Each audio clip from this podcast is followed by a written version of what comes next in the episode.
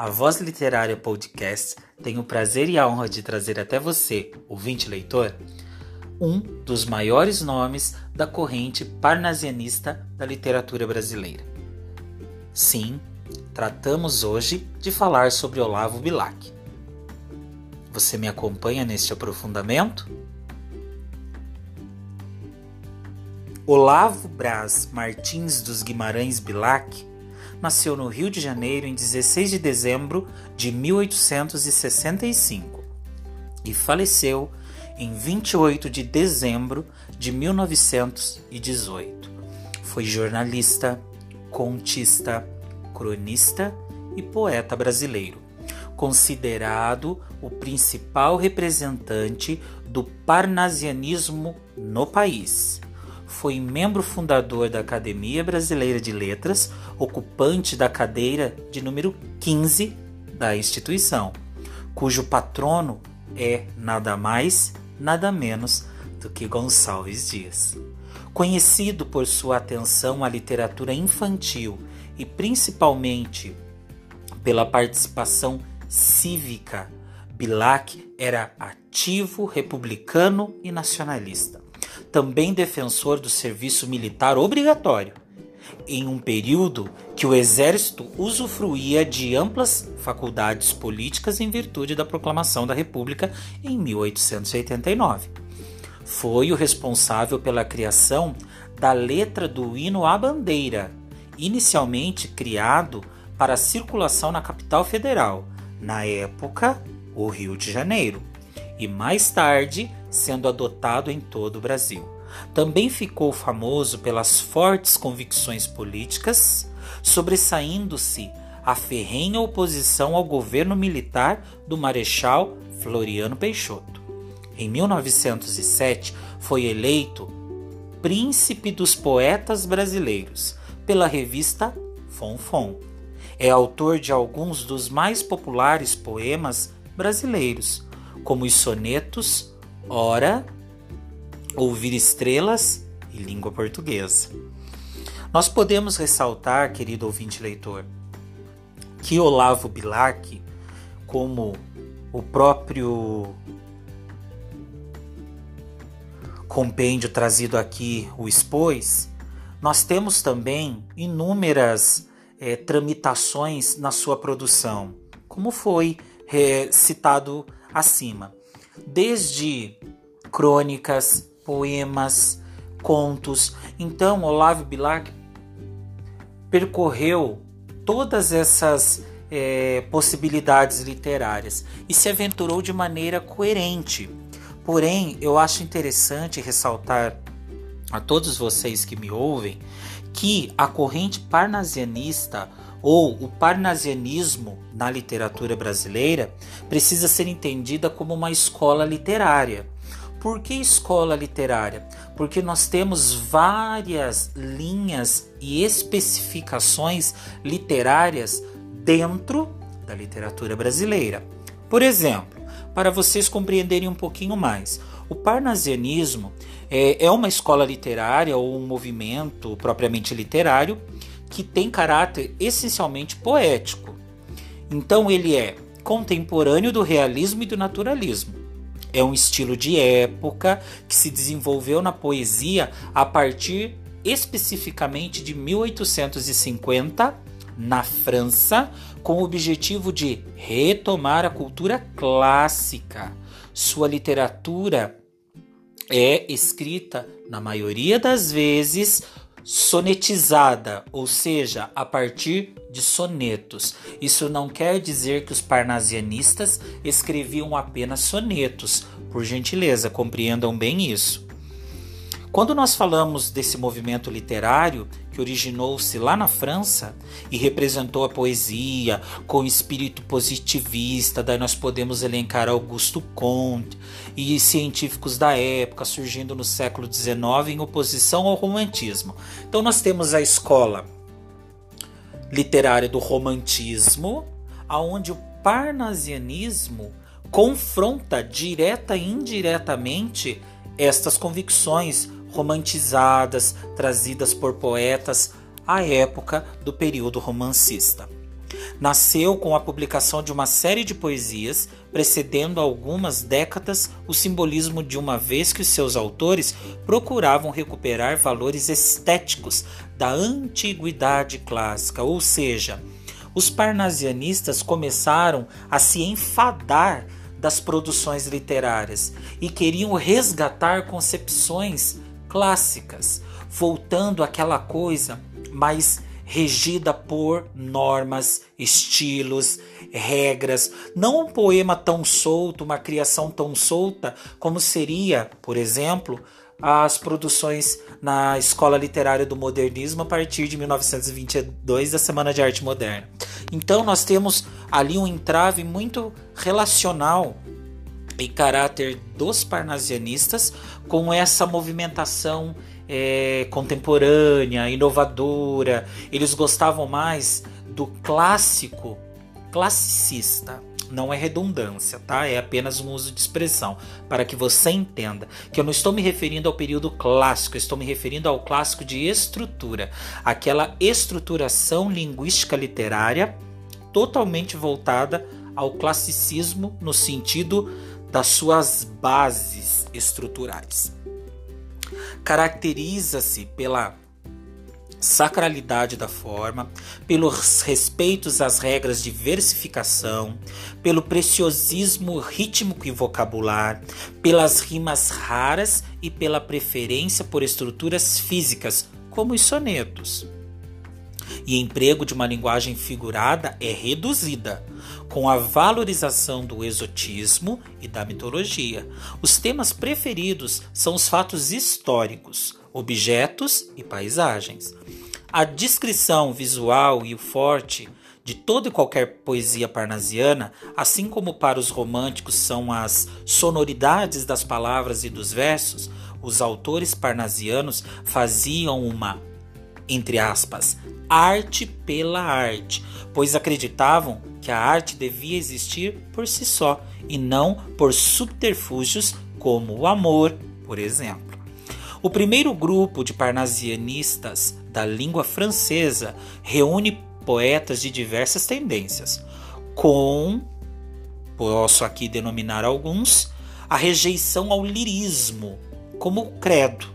Os principais expoentes são Théophile Gautier, que, que morreu em 1872, Lacombe de Lisle, que nasceu em 1818 e faleceu em 1894, é, Theodore de Banville, que é nascido em 1823 e falecido em 1891, José Maria de Heredia, que faleceu em 1905, de origem cubana, e Sully Prudhomme, que faleceu em 1907.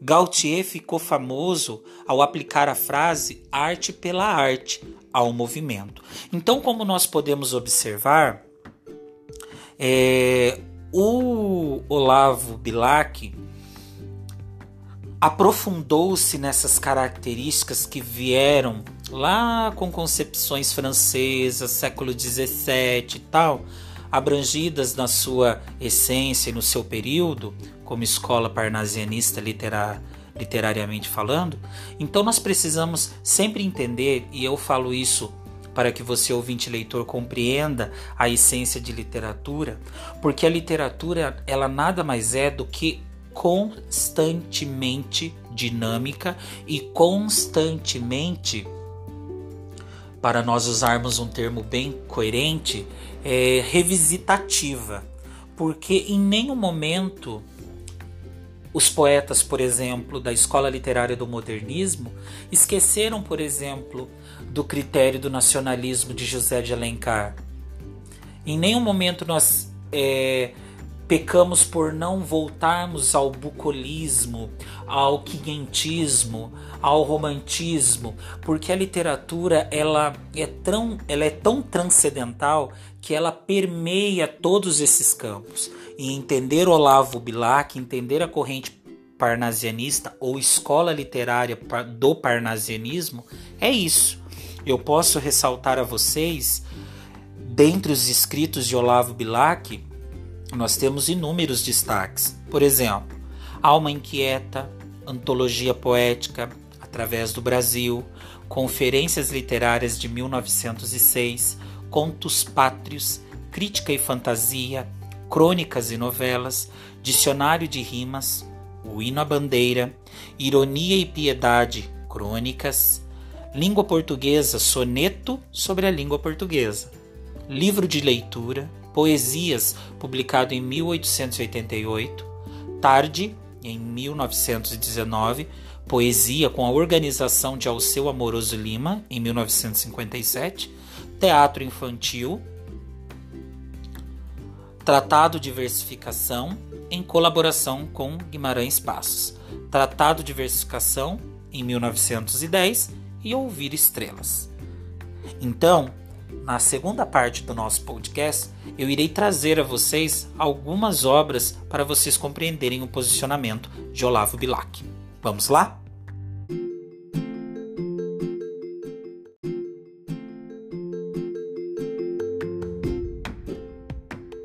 Eu gostaria de exemplificar aqui para vocês, queridos ouvintes leitores, é um dos poemas de Olavo Bilac não à toa o escolhi por ser relacionado à língua portuguesa, também possui o título Língua Portuguesa, de Olavo Bilac. E eu gostaria que vocês se atentassem principalmente pela estrutura da linguagem, ok? Observem a forma, a composição ritmada, a composição estrutural, é, né, no sentido propedêutico, do ensinamento, da concepção analítica. Então vejam que estes literários parnasianistas eles têm muita necessidade de ressaltar o que a academia, no sentido de ciência, de é, estrutura, estrutura acadêmica, traz em sua linguagem. Então, observem por gentileza, acompanhem no sentido da audição, que eu irei ler com bastante calma. Língua portuguesa, Olavo Bilac. Última flor do lácio, inculta e bela, és, a um tempo, esplendor e sepultura. Ouro nativo que na ganga impura, a bruta mina entre os cascalhos vela.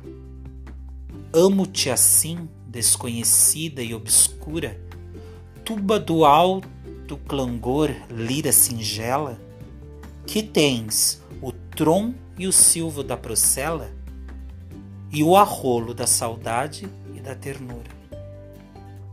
Amo o teu vício agreste e o teu aroma, de virgens selvas e de oceano largo. Amo-te, ó rude e doloroso idioma, em que da voz materna ouvi meu filho, e que em Camões chorou no exílio amargo, o gênio sem ventura e o amor sem brilho. Como vocês podem observar, este poema curto, intitulado Língua Portuguesa, ele conseguiu trazer aqui a essencialidade do que os parnasianistas gostam de fazer, que é este conceito de, através daquilo manifestado, ensinar, através daquilo escrito, transmitir além o que está implícita e explícita de forma caracterizadora bem estrutural do parnasianismo. Eles têm o costume, queridos ouvintes leitores, de ser muito categórico no sentido dessa rigidez acadêmica. Eles não admitem é, uma, um eu lírico com um eu poético no sentido livre da expressão, como acontece com Carlos Drummond de Andrade, Mário de Andrade. Então, nós temos que tomar muito cuidado quando nós vamos estudar literatura, porque o estudo da literatura começa assim lá da antiguidade e vem permeando todos os caminhos. Mas nós temos que entender que são escolas literárias que são voltadas para sentimentos e relações estruturalizadas. Então, por gentileza, nunca confundam que a literatura, por mais que escolas literárias se diferenciem uma das outras, não quer dizer que elas não estejam relacionadas. Ok? Para ficar bem claro isso. Vamos é, nos ater agora, se nós pegarmos um pouquinho ainda nessa escola literária, como aconteceu no sentido da língua, né? no processo da língua portuguesa.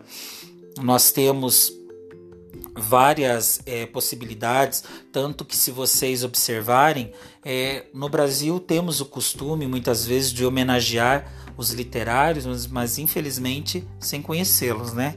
Em alguns casos, com raríssimas exceções. Por exemplo, em Piauí tem uma rua que é homenageada é, com o nome do Olavo Bilac, só que em Campo Maior, na cidade do Piauí, só que infelizmente Muitas vezes a gente tem o costume de apenas emplacar, no sentido de colocar-se em placas, nomes, mas não se conhece a essência, não se conhece a realidade.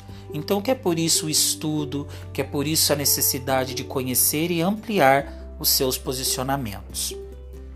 Eu vou trazer para vocês agora, aqui na Voz Literária Podcast, é, a concepção linguística do parnasianista Olavo Bilac, certo? Até mesmo para que nós possamos conhecê-lo melhor.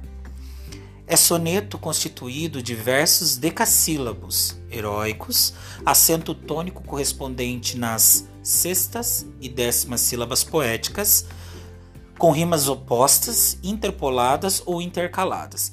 Lembrando que aqui nós temos uma concepção muito estrutural do que é a linguagem poética. Porque quando nós falamos em sílabas poéticas, para quem é conhecedor entende que a silabação, o processo de silabação poética é totalmente diferente do processo de silabação fônica, graf, né, grafomológica ou fonética. Não, não é a separação assim. A separação de palavras poeticamente falando é totalmente diferenciada no sentido da separação de sílabas comuns. Precisa tomar muito cuidado com isso e aqueles que estiverem interessados, deixo até a indicação para vocês estudarem as sílabas poéticas, que elas são totalmente diferentes no sentido das sílabas convencionais, ok? No poema Língua Portuguesa, o autor parnasianista Olavo Bilac faz uma abordagem sobre o histórico da língua portuguesa, tema já tratado por Camões. Este poema inspirou outras abordagens, como o poema Língua, de Gilberto Mendonça Teles, e Língua, de Caetano Veloso. Esta história é contada em 14 versos, distribuídos em dois quartetos e dois tercetos, um soneto, seguindo as normas clássicas de pontuação e de rima. Ao critério aqui da estruturação, partindo para uma análise semântica do texto literário. Observa-se que o poeta, com a metáfora última flor do lácio, inculta e bela, refere-se ao fato de uma língua portuguesa ter sido a última língua neolatina formada a partir do latim vulgar. Por isso, a última flor do lácio tem toda uma metalinguagem, uma figuração, né, para entender que a língua portuguesa deriva do, do, latim clássico que veio variado do latim vulgar e assim veio tramitando, tramitando até chegar na língua portuguesa estruturalmente falando. Falado pelos soldados da região italiana do Lácio. Então nós temos aí o processo, de, o processo perdão, de regionalização que o escritor aprofundou seu estudo para referenciar no seu poema. No segundo verso há um paradoxo. És a um tempo esplendor e sepultura. Esplendor porque uma nova língua estava ascendendo, dando continuidade ao latim e sepultura, porque a partir do momento em que a língua portuguesa vai sendo usada e se expandindo, o latim vai caindo em desuso e vai morrendo.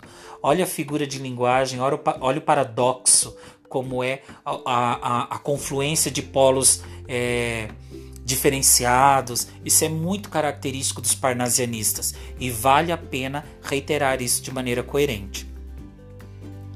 No terceiro verso e quarto verso, ouro nativo que a ganga impura, a bruta mina entre os cascalhos vela, o poeta exalta a língua que ainda não foi lapidada pela fala, em comparação às outras também formadas a partir do latim, que seria o caso do italiano, do francês, do espanhol, entre outras. O poeta enfatiza a beleza da língua em suas diversas expressões, oratórias, canções de ninar, emoções, orações e louvores, como por exemplo: Amo-te assim, desconhecida e obscura. Tuba de alto clangor, lira singela.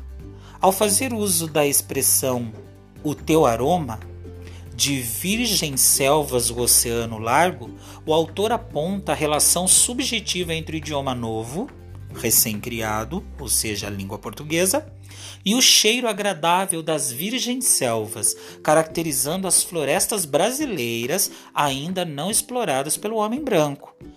Ele manifesta a maneira pela qual a língua foi trazida ao Brasil, através do oceano, numa longa viagem de caravela, quando encerra o segundo verso do terceto.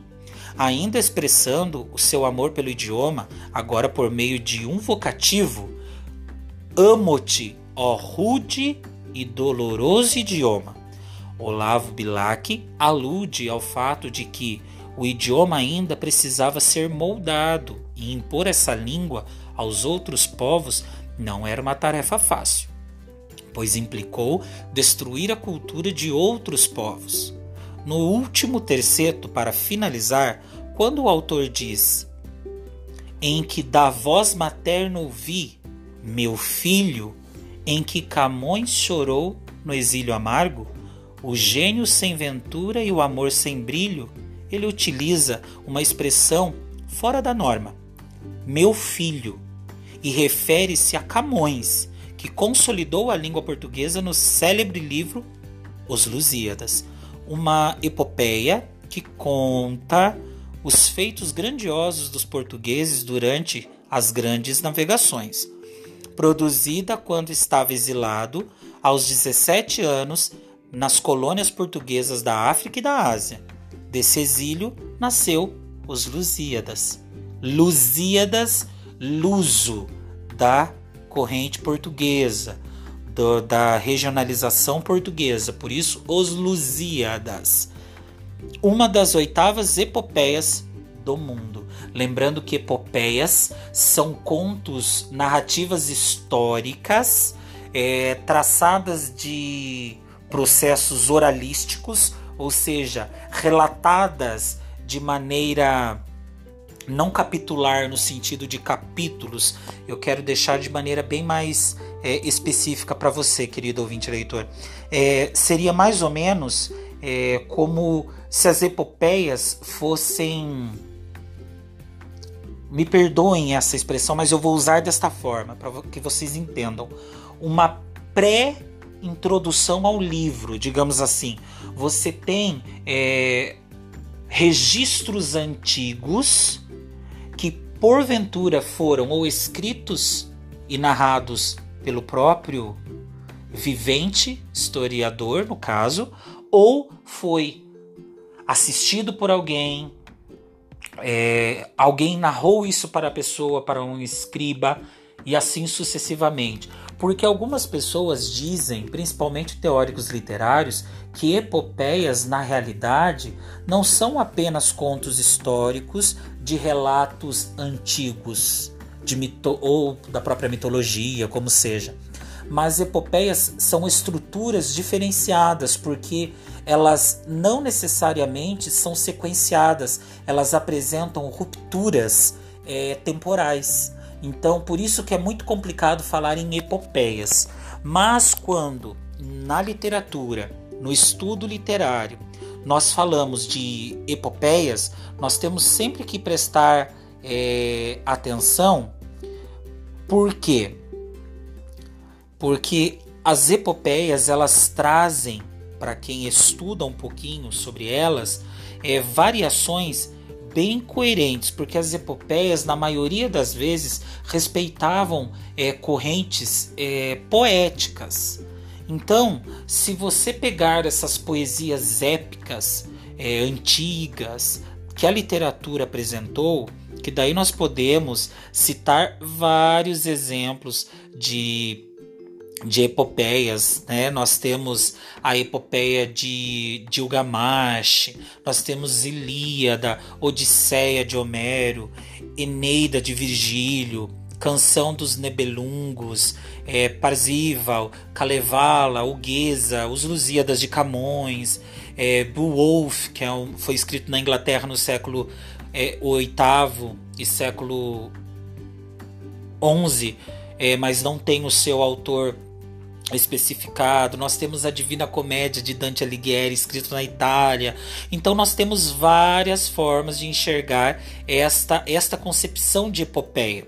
Mas a epopeia, ela nada mais é do que uma narrativa que apresenta qualidades de fatos originalmente contados em versos, é, que podem ser por elementos de narrativa que apresentam características como personagens, tempo, ação, espaço, mas também podem conter fatos heróicos que muitas vezes são transcorridos durante guerras. Então, muitas vezes alude-se que as epopeias, como se eu pegar é, Ulisses, de Homero em Ilíada e tal, nós temos é, alusões que não existiram, mas foram ficcionadas, né? Mas nós temos relatos, inclusive, historicamente, respeitando a historicidade da literatura, que houveram sim epopeias registradas e transcritas, pois traduzidas aos idiomas.